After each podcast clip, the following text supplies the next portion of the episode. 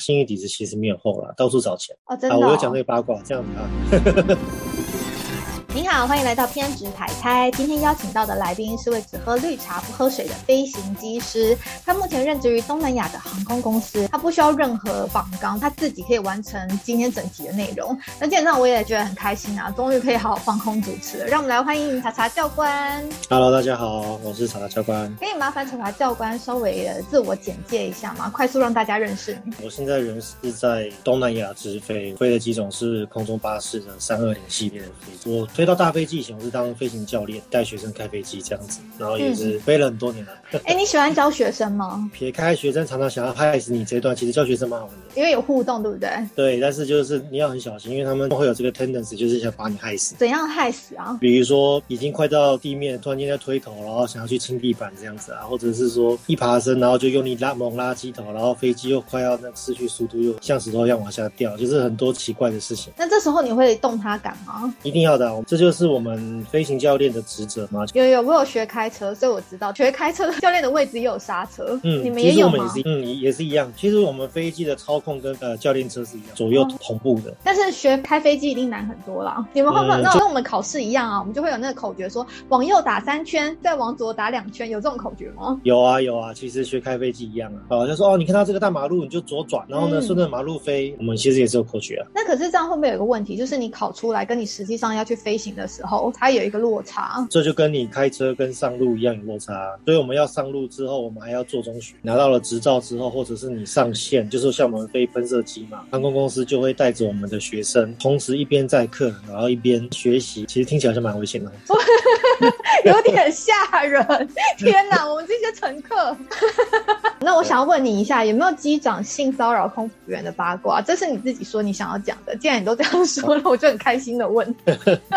其实这个也是可以讲，是因为这个飞行员他现在没有在飞了，然后他工作的公司也都倒光了嘛，所以哇，那你就就大方的讲啊。对啊，我也是前一阵才知道，我就觉得哦，好劲爆！这位飞行员他就看起来就是人模人样的，非常的正直，帅吗以男生看男生这样觉得帅吗？啊会被告性骚扰，一定是不帅啊！我们不是常讲、哦、真的哦，是人丑性骚扰，人帅性高潮还是什么？性高潮吗？我不知道。对，对，就是因为人丑，所以才会被告性骚扰。天哪，好，所以他是不帅的。中年大叔，哦，听说，比如说他驾驶舱飞一飞嘛，然后空服员会进来说：“哎、教官要喝什么东西？”然后一转身就被拍屁股。所以他有习惯性拍人家屁股。对他有习惯性拍人家屁股，会忍不住。那所以他离职是因为航空公司倒了，还是因为他拍屁股而被讨厌、呃？不是不是，就是单纯的公司倒，跟他拍屁股这件事没有关系。他运气蛮好，他没有被告上法院过，他就是只是被公司内部提出申诉，然后也没怎样，好像没什么事啊。那所以说，整个职场文化的话，在航空界性骚扰是一件很正常的事，还是说常常会被暗砍掉、嗯、没有关系？我觉得以发生比例来说，我们航空公司的性骚扰的几率不高诶、欸，因为我听到其他每个产业都有啊，像我以前在上市贵公司上班过嘛，我当那个 international sales，我也听过我们公司其他部门有性骚扰，所以我觉得不多、欸。以比例来说，我觉得飞行界不算多哦，真的哦。这件事情跟什么产业是没有关系的，就是一定会有比例在。那听说有些机长他们会很凶，例如说耍大牌，把餐具啊故意丢在地上让空服员捡，有这种事情会发生吗？你就是跟刚刚我讲性骚扰其实一样，同一个人，不然不同人，不同人。哦，吓死我！我讲这个飞行员也是因为他们公司倒了，那是另外一家公司也是，但也是倒掉了，所以我总觉得可以讲。等一下，航空业是最近倒很多，是不是这么多可以让你讲的？台湾就倒了好几家啦，所以很多可以讲。除非像新宇这样底子这么厚，因为其实那时候新宇他出来的时候，我想说，哇塞，正好在疫情的时候起来开确定张。星宇底子厚吗？新宇底子其实没有厚啦，到处找钱。哦，真的。我有讲这个八卦，这样子啊。哇，好想听哦。哦。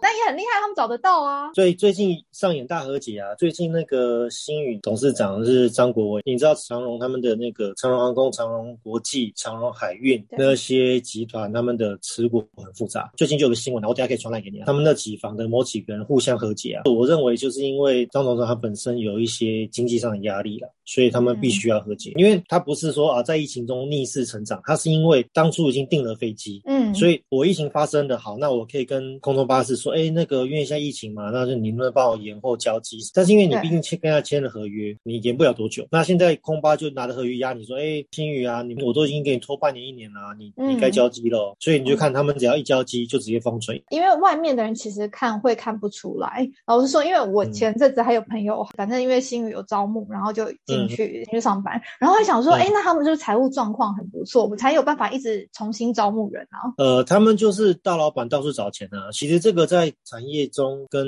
一些大老板之间其实不是秘密啊，就是嗯，可以懂到处找钱的。对，因为他们搞黑大了。呃，其实我觉得这也就是他能够找到钱的原因啊，就是因为他把所有的事情都搞得很很 proper，就是很棒，品牌很棒，然后他的那个形象都有到位，所以他才能够用这些东西去能够找到钱。那你如果是一个很省钱的老板，我举例来说，像以前的复兴航空在倒掉之前，复兴有几十架飞机，可是复兴没有自己的模拟机，然后在国际上没有自己的 lounge，就是那个休息室。对。然后复兴没有自己的接驳车，它都是用别人的。对。所以你这样的硬体跟你这样的品牌形象，你就比较不容易能够去去借到钱。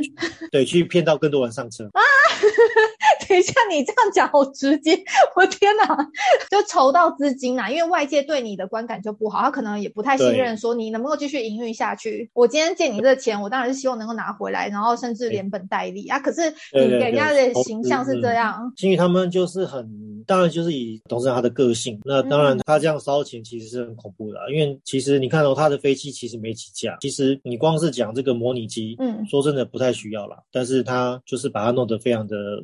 很 proper 的一个这个系统，变化很大。哎，那我想要问你哦，所以新宇他们给的福利好吗？超好啊，超好，因为他们就是有一种这叫挖角的概念，是不是？对他早期新冠肺炎刚发生的时候，他给的福利超级棒，所以所有我认识的那些所有教官都想去。但是他现在限缩了，因为他现在也吓到了，因为太久了。毕竟真的太久了，两年了嘛，所以他现在新的这些教官们也是有把这些福利跟一些薪水啊都缩下来，就是已经打算要度小月了。因为他之前那样烧，我是觉得太夸张了。所以他所谓的好是比外界还要好几倍？呃，没有到好几倍，但是至少比长荣跟华航好一些。哎，可是像长荣跟华航，它是不是以跟世界比的话，已经算是福利不差了？副驾驶是国际水平，但是机长是略低于国际水平。国际水平你是指就是欧美航空吗？世界包含欧美啊、亚洲啊、大陆全部加起来的平均数。嗯，可是大陆能够算在里面吗？因为我知道大陆是真的开的很高。因为我们讲世界水平就是全部加嘛，所以你大陆啊、欧美、东南亚，哎，其实华航跟长龙的机长薪水比东南亚还低耶。啊，真的吗？所以我才说就是世界水平偏低啊。东南亚的薪水你不要瞧不起，像我们公司的机长，当然讲新冠肺炎之前啊，现在当然不是。新冠肺炎之前，我们公司的机长华比赚的比华航机场还还多哎。哦，而且还免税。是哦，那那你还有想要离开的意思？这可以讲。但是因为我们我们公司的副驾驶是低于世界水平，所以我去别的公司薪水会三级跳。你如果想要的话，你会想要去哪里？哪些航空公司？离台湾不要太远，反正就东南亚周边的国家，然后东北亚可以试试看吧。嗯，东北亚像是你说韩国、日本。对对，韩国、日本。那日本可能不太行，但是韩国啦，韩国是招蛮多外国人。哎，为什么日本不太行啊？日本他们的语言的隔阂，然后日本前面这一段的受训很久，我有点不是很想去那么久的受训。那很久是多久？几乎一年。比如说考进了 JL。或者考进了日本的 Peach，然后你可能从 on board 报道到你要真的能够飞到飞机，可能要一年。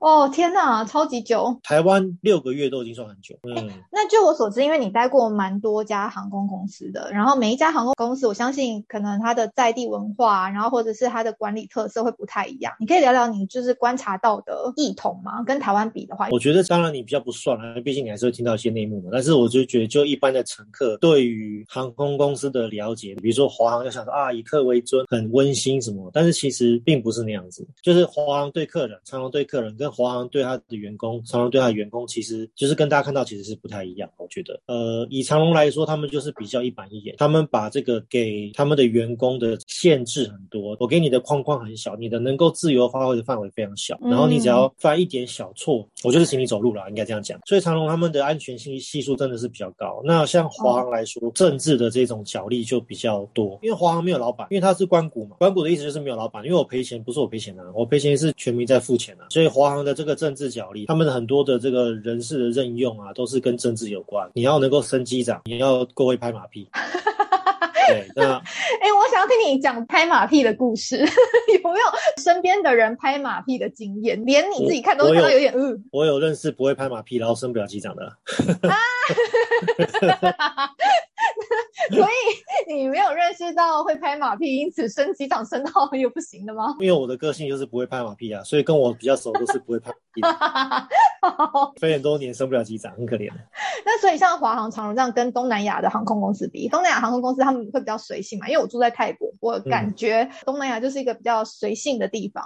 你觉得它管理上有差吗？就飞行上来说，我觉得差异不大，因为其实我们。跟随的就是飞机制造商的标准作业流程，比如说像我是飞空巴的嘛，那我就是跟着空中巴士 A 三二零的标准作业流程。所以这个流程在华航、在长荣、在新宇、在我们公司、在泰国是哪一家？泰国有蛮多家是飞 A，太航好像是七三七，它不是三二零。反正 anyway，我们这些不同的公司，其实我们 follow 的流程是一样的。所以像我们公司招了很多白种人哦，因为我们很多亚洲人都觉得哦，白种很强，只要白皮肤就是 number one 一级棒。其实我觉得各个皮肤的人种啊，不管你是白种人，不管你是台湾人，不管你是东南亚人，不管你是菲律宾人，我跟过这些人种飞，我觉得其实就是好技师的比例跟坏技师比例其实是差不多的，并不是说白种人你特别就会飞，因为我也看过白种人飞超烂的，也不是说你皮肤长得黑的菲律宾人就不会飞，因为我知道很多台湾的机长或者机师会歧视菲律宾机长，但是我跟几个菲律宾机长跟印尼机长配，我也遇过好的，所以我觉得比例上差不多，但是我就觉得说我们亚洲公司像长荣王，尤其像科。对，像国泰航空，很明显就是他们特别爱白皮肤，他明明就是黄种皮肤的公司，那你就一直看不到是干什么？对，有这迷思啊。对，有，这就是种族歧视嘛。那 anyway，反正。哎，为什么会扯到这个？所以我觉得就是今天，呃，以飞行的作业来说，其实说全世界的公司都是用标准作业流程，而且几乎都是从原版去改的。就是说我华航跟长龙跟我们公司跟比如说 Peach，我们用的空中巴士 A 三二零，所以我们会用它的原版手册去稍微做一点小修改，那个幅度通常不会很大，可能五趴十趴。你说真的，在飞行来说，今天我去 Peach 上班，今天我去越南上班，今天我回台湾上班，我去新宇上班，其实它就一样啊，就是标。准作业流程就是空霸这一套，所以这这是没有差异的。但是有差异的是飞行以外的事情。嗯，我举例来说，比如说我们台湾的副驾驶跟机长在走，那你就必须一定要在他的右后方啊，比如说半个侧身，他要能够方便跟你讲话，但是你又不能够超过他。这些狗屁倒灶的事情，像菲律宾也更夸张，就是副驾驶还要帮机长开门。真的假的？真的，因为我们公司有雇佣菲律宾的机长，以我们公司来说，每个人都是去那边打工。对，因为我们公司当地本国籍的飞行员很少，大家都是外国人，所以我来之后就是我跟你就是同事嘛。虽然说你的你的职称是机长，我的职称是副驾驶，可是其实就是同事，所以我不会帮机长特别的太夸张的去拍马屁。我会尊重，比如说我会走到他的右后方或左后方半个人的侧身，啊，这种小事情会做，但是我不会夸张到说哦还要帮他开行李，那个太夸张了。但是。那有一次，那个菲律宾副驾驶就说：“哎，可达教官，你怎么没有帮我们的机长搬行李？”我想说：“干，关我什么事？就是他的行李不是我。”但是他们会做。天哪，哎，我有点可以想象得到这个画面，但是觉得蛮酷的。这个文化差异真的很不一样。如果日本呢？日本也会这样吗？日本跟韩国会比台湾更夸张哦，因为讲求礼貌，然后还有这种阶级制的国家，我相信是。对对，台湾算是比这两个稍微好一点。那一般人都会很好奇，说机师的薪水还有福利好吗？不是，当然就是大家觉得好，可是大家不想要知道多好。嗯，基本上就是起薪二十万嘛，简单来说啦。因为当然有高有低，但是我就觉得简单来说，就是你一入这一行就是二十万，而且月薪二十万这个工作是起薪，那你只要做了久，就一定几乎都可以升成机长。那你只要是机长之后，你的起薪大概就是三十几到四十几，换算起来年薪大概五百万。也就是说，你只要做的够久，你不用特别的优秀，就可以拿到年薪五百万。那我觉得一般的工作很难。对，是这样。可是你们承受的风险也大啦，这样觉得。我觉得还好啦，因为你喜欢飞啊。我觉得小风险会有，小风险就是顶多就是不能飞而已嘛。但是你要说真的，就是失掉性命这种风险，我觉得不大。嗯，对，吐锤然后直到被吊销，这个风险蛮多的。嗯，玻璃饭碗。对啊，那一般人的话，如果想要入行的话，应该要怎么入行？台湾就是看年纪喽。如果你三十出头岁以下的话，就考培训技师，因为不用钱嘛。那如果三十岁以上呢？呃，那你就要看自己的爸妈的手骨够不够粗，因为我相信 四十岁以下的很少能够直接拿出四五百万。所以这个门槛应该算高吧，对不对？因为录取率，录取率现在目前大概多少？嗯，我觉得还好诶，我觉得你有努力，其实都有机会。以台湾来说，因为我们有培训这个制度是不用钱，等于有让你白嫖到可以一张飞行执照，然后呢还有公司给你合约飞，那我觉得是蛮不错。那考试来说，大概每一年的话，大概大概一千个人报名，然后录取率一个。嗯。没有啦，大概一百多个。啊，有到一百多个哦。嗯，去年没有，因为去年华航不招嘛。但是你华航有招的时候，华航就六七十个人啊，那长龙也是六七十个人，所以你加起来不是一百多。那你觉得如果英文好的话，会比较占优势吗？我觉得英文就是要能够流利沟通，这个是基本条件。因为其实网络上很多那种论调，就是说啊，什么多译一定要九百九啊，一定要满分，怎么样怎么样。其实我觉得那是不对的观念，因为我们的工作是开飞机，对，我们不是英文老师。真的，我觉得大家都把英文想的好像很。天高物远，就是考试成绩要多高什么？我想说这不代表很多事，对啊，没有，要不然为什么长隆华航不说直接说啊，我要征招外文系就好？所以其实英文对我们来说，它是一个工具，嗯，那工具就是你只要够用就好，对，你只要够用之后，其实公司看的是其他各个面向，像是什么有一个具体的面向吗？比如说像他们第一关的话，都很爱考数理，很吊诡的是他们的第一关数理都是我们飞行上用不到的东西，嗯，我们在开飞机只需要三个乘除法跟五的乘除法。哦，等一下。是他问你说三百三乘以四百七十九这样子哦，呃，不会那么难。就举例来说好了，比如说我今天在下降过程中，因为你知道我们飞机很早就开始下降，比如说有时候从东南亚作为台湾，不是在高雄就开始下降了吗？那这个时候你就要自己心里有底，我等下是直接可以滑到桃园机场，还是说我现在太快了，我要稍微降低我的这个下降率？那你就要去用心算。我们简单的心算就是说，比如说我今天，因为我的电脑上会告诉我说我跟机场的距离嘛，比如说他跟我说我跟机场的呃距离是八十海里，对，那这个八十海。里我就要知道相对应的高度，那我就是利用三的乘法。首先我要先把这个八十减去十，因为我等下需要减速，因为我现在太快了。八十减十就是七十，所以七十乘上三就是两百一嘛。对，所以两百一就是两万一千英尺，所以我这个时候的高度应该要在两两万一千英尺上下会比较刚好。那结果我一看我的那个高度，诶，我现在是两万八，靠太高了。到这个时候我就要有作为，所以我就要赶快推大速度，我要把我的机头往下压。那你要能够知道你的相对的这些，就是利用三的除法乘法。你刚刚这样解释完，好像蛮简单的。瞬间有一种你觉得你是印度人，把数学难的地方都把它变简单了。毕竟我当飞行教练当那么久啊，我知道怎么样能够跟起学生讲。但是重点就是说，其实长伦跟华航的数理考太难，他们都考到什么三角函数啊，什么二元一次啊，然后什么圆啊，那些太难了。但是我考这个就是看你愿不愿意念书吧。你稍微愿意念点书，然后把简单的数理 pick up 起来，然后你能够考得过，这就是他们第一关。第二关就是通常就去做一些手眼协调测验。这个双语协调测验其实。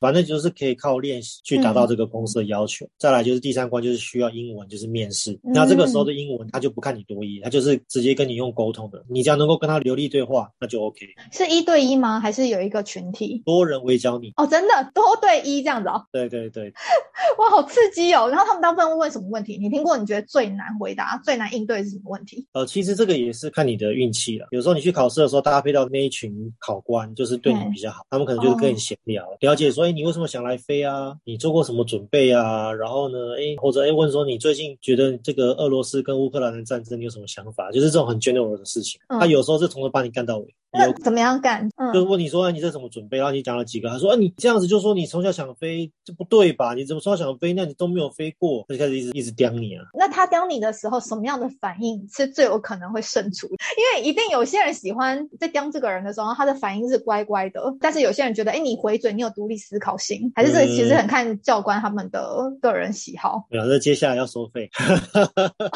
开玩笑，没有，个人是觉得就是自信心很重要，因为其实。实当飞行员，你要能够对于自己的能力要很有自信，然后你要能够知道自己的优点跟缺点，因为自信心跟自大是不一样，就是你要能够知道自己的优点跟缺点。那我们在飞行线上也都是知道说，哎，我自己的优点在哪里，自己的缺点在哪边，然后我可以跟我的 partner 可以互相怎么样帮助对方。那你觉得整个受训过程中，哈，他今天考上了，然后整个受训过程中最难的关是什么？哪一关？我觉得最前面跟最后面最难。最前面，最前面就是你一开始学飞，像那个教练车时代，然后教练跟你说啊，你要沿这条马路飞，你看到这个足球场要左转，这个时候最难，就是因为那个时候你还不会开飞机，万事起头难。但是其实学飞机本身不难，而是因为我刚刚讲我们是白嫖公司的这个钱嘛。那既然你白嫖人家的钱，那人家就会给你很多限制，他就说哦，你要在十六小时内你要能够独立开飞机，那这个就很难。你要想你当初学开车学多久？你还记得吗？呃，老实说，我有一段时间无照驾驶，所以 我其实不太记得。就是我去考的时候，那时候我已经上路过了，对，所以我状况跟一般人不太一样。那你就跟一般台湾人不准。对，像我们一般台湾的教训班是学一个月，你一个月等于要去二十几天嘛，那你二十天每次去一个小时，所以你要学二十个小时，然后你可以原车原厂考照。对，台湾是这样嘛？那我们开飞机也是一样哦，二十小时内你要能够原机原厂考照。哦，那很短呢，才二十小时哦。而且我们汽车还是前后，而且你还可以停下来慢慢想。我们飞机是三 D 的，而且停飞机不会停下来等你。好难哦。嗯，所以这一段刷很多人。我觉得，因为教练机当初设计出来是给每个人都可以学。我们现在在用的教练机，很多同事他们也是私人飞机，给医生啊，给大老板我就认识一个大老板，他他上班都开飞机，超屌。哎，等一下，怎么没有开直升机啊？我以为大老板都坐直升机耶，里奥纳多。因为他们家旁边就是机场，飞机还是比较方便飞。好难想象的世界哦。对，那时候去加州找他，他的房子是在加州的某一个小城市，是，然后他就是飞飞机到 Long Beach 的机场，因为他是在卖飞机的，所以他的办公室就在飞机场里面，嗯，所以他就是这样每天开飞机上下班。那他说他这样子飞只要八分钟，但是他说堵车要堵两个小时。等一下，它起飞然后到落地，这样加起来不不需要时间，就是你你加滑行的话，可能就是十五二十分钟吧，但是它堵车堵两个小时啊。好吧，这样被你们讲好像很合理，可是实际上完全是刷新我的三观。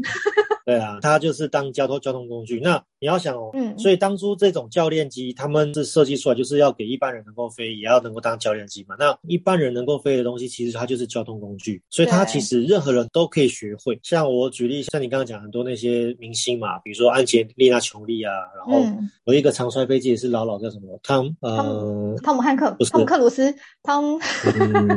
那个他就是有点老，然后他摔了很多次飞机。然后 anyway，反正还有比如说像那个约翰屈夫泰，他们都会开飞机啊。那他们就是私人使用，所以开飞机是人人都可以，只是你需要时间。嗯。那但是因为我们培训机师是白用公司的钱，所以公司给我们的时数很少。我们大概能够单飞的时数是外国人，就是白种人的一半的时间。那这样飞行员的话可以做副业吗？飞行员在新冠肺炎之前做副业的人不多，肺炎之后就大疫情之后大家飞行变副业。哦，那主业是哦。主业什么都可以，但是飞行变副业。哎，等一下，所以我想要问你，刚刚不是有提到有一位教官，他因为那个航空公司倒闭，后来就没有继续飞了嘛？像你们飞行员，如果后面没有继续飞，通常会去做什么样的工作？嗯，像我就知道我们公司有机长就跑去养鸡养鹅啊，当农夫啊。哦，好酷哦！我还有朋友跑去开 Uber Eats，因为其实你们还是喜欢交通类，对不对？男生应该都是啦，因为我儿子就很喜欢交通类。嗯，我觉得是因为我认识开 Uber Eats 这个教官，他是够年轻啊，拉得下脸。我是觉得一般的机长，因为他是副驾驶嘛，一般机长我觉得是拉不下脸，应该都可以说走投无路了，应该这样讲。可能是另外一个故事哦。对啊，然后马来西亚机长有的去那个开小吃啊，他就穿着机长制服，然后帮人家煮那个马来西亚不就那个拉萨，嘿，好吃，然后就帮人家煮拉萨。我把我可以把报纸传给你看。哎，所以其实除了飞行以外，你还是觉得大家还是要有一些其他的兴趣。我觉得他们这些人是被逼的，就像我刚刚前面讲，就是飞行员这个工作啊，你不用太。我举例来说，像我有朋友在红海集团上班嘛，那你进了红海集团，你的年薪可能就是从起薪大概七八十万到工作了可能十年。嗯，那你如果没有，就是你是 social 的表现，你不是特别好的表现，你可能就是变年薪一百三十万。嗯，但是以以飞行员来说，你做了十年，你是变成五百万，所以飞行员他们很少会去发展其他的副业跟能力。但是他们也就是因为这样子，这次新冠肺炎之后，大家才警觉到说，哇靠，原来我有可能突然间没有薪水。很多飞行员是到这两年才发现说，原来这一行不像以前想象中的这么轻松，就是我每天一起飞按自动驾驶之后，就可以开始看 YouTube、看 Netflix，他们才惊觉到说不不能这样搞了。所以回到你的问题，就是其实有副业、有附加能力的飞行员的人不多，可以想象。好，那像这样子，因为大部分啦，外界都会对于飞行员这个工作的想象是啊，你们艳遇的机会很高。那因为你自己是在里面的人，我想要问你，你的感觉如何？你有被艳遇吗？这样讲，有？你觉得艳遇的机会高吗？我觉得可能也是因为我开始开了大飞机的时候，我已经太老，所以都没有艳遇的机会。有时候在外面你可以骗人家年纪嘛，对不对？有时候你长得笑脸笑脸，还或者是娃娃脸，可以骗人家。对，但是像我们不能骗，为什么？因为我们会有一个单子叫组员清单，英文叫 GD，叫 General Declaration。那这个 GD 里面呢，就有每个人的年纪、姓名、护照号码跟你的年纪，所以所有的空服员就知道说啊，今天的副驾驶哦，这个超级老的哈，不吃香。重点是我们公司的空服员很很丑啊。你，我怕你再讲下去会造口业。我可以传照片给你看的，你看了就知道，你就懂，自己体会。那你平常有没有藏私房钱的习惯？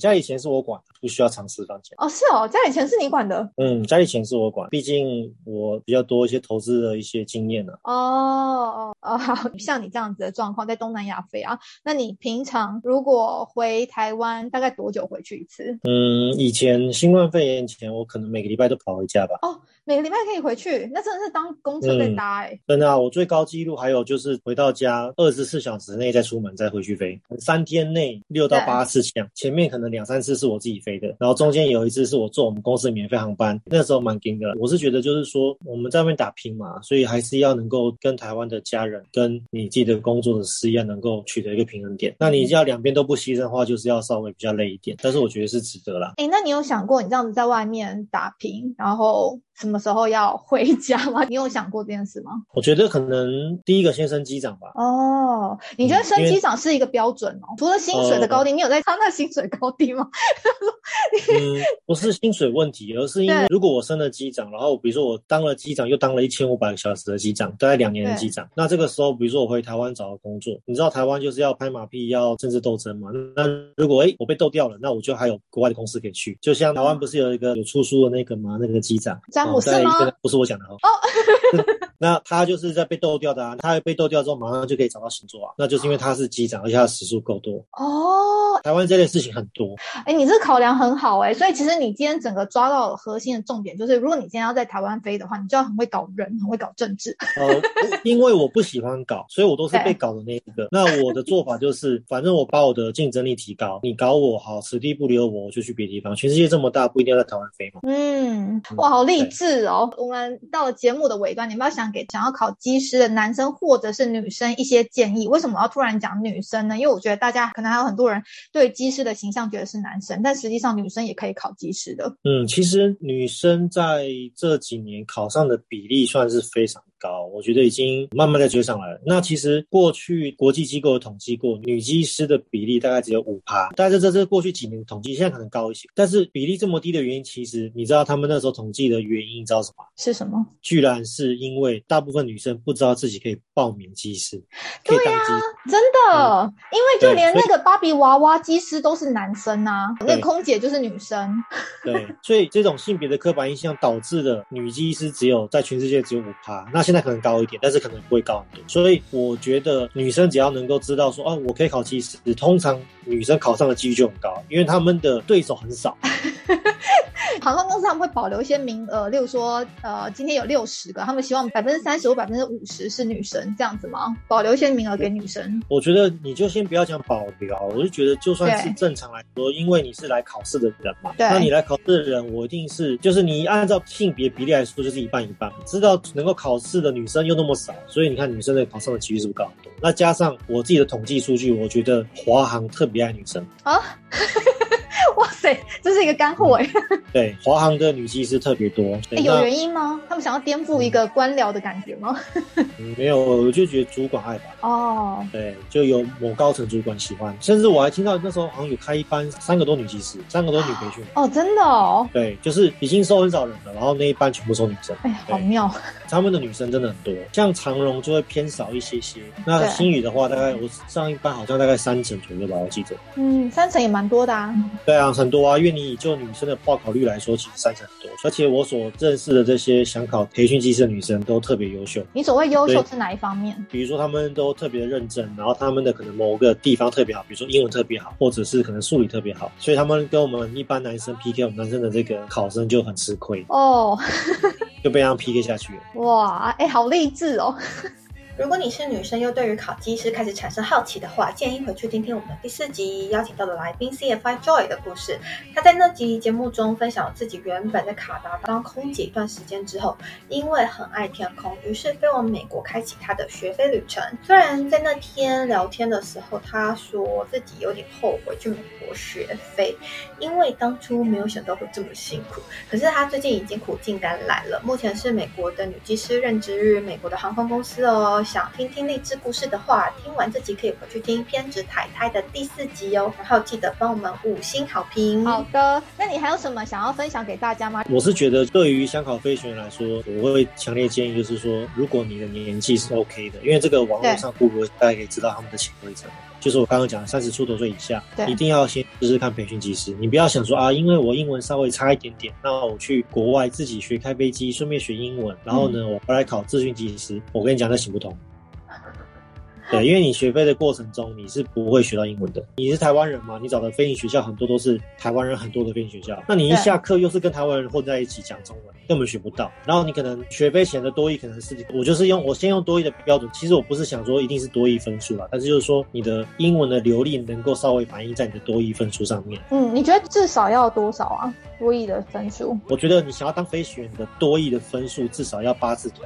但是我因为你你知道，其实台湾人会补习嘛，那我们靠补习去补那些文法什么。你可以把多一冲到八百多，但是你的口说可能会比较弱。那我是觉得说，你不能够以多一分数作为唯一的依归，你应该是说，你要能够在面试的时候能够流利的跟你的考官沟通。嗯，这也是可以练的啦。对，可以练，真的可以练。所以只要有人问我，我都说你一定要练这个。你不要说啊，我去考多译的，因为现在很多人就说啊，多译的 speaking 跟因为多译现在有 speaking 跟 writing，对，啊，他们的多译的 speaking 跟 writing，我要一百六一百六。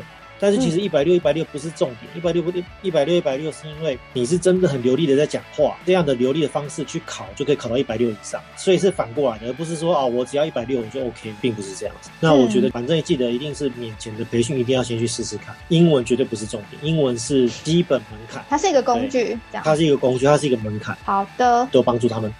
好，今天谢谢查查教官。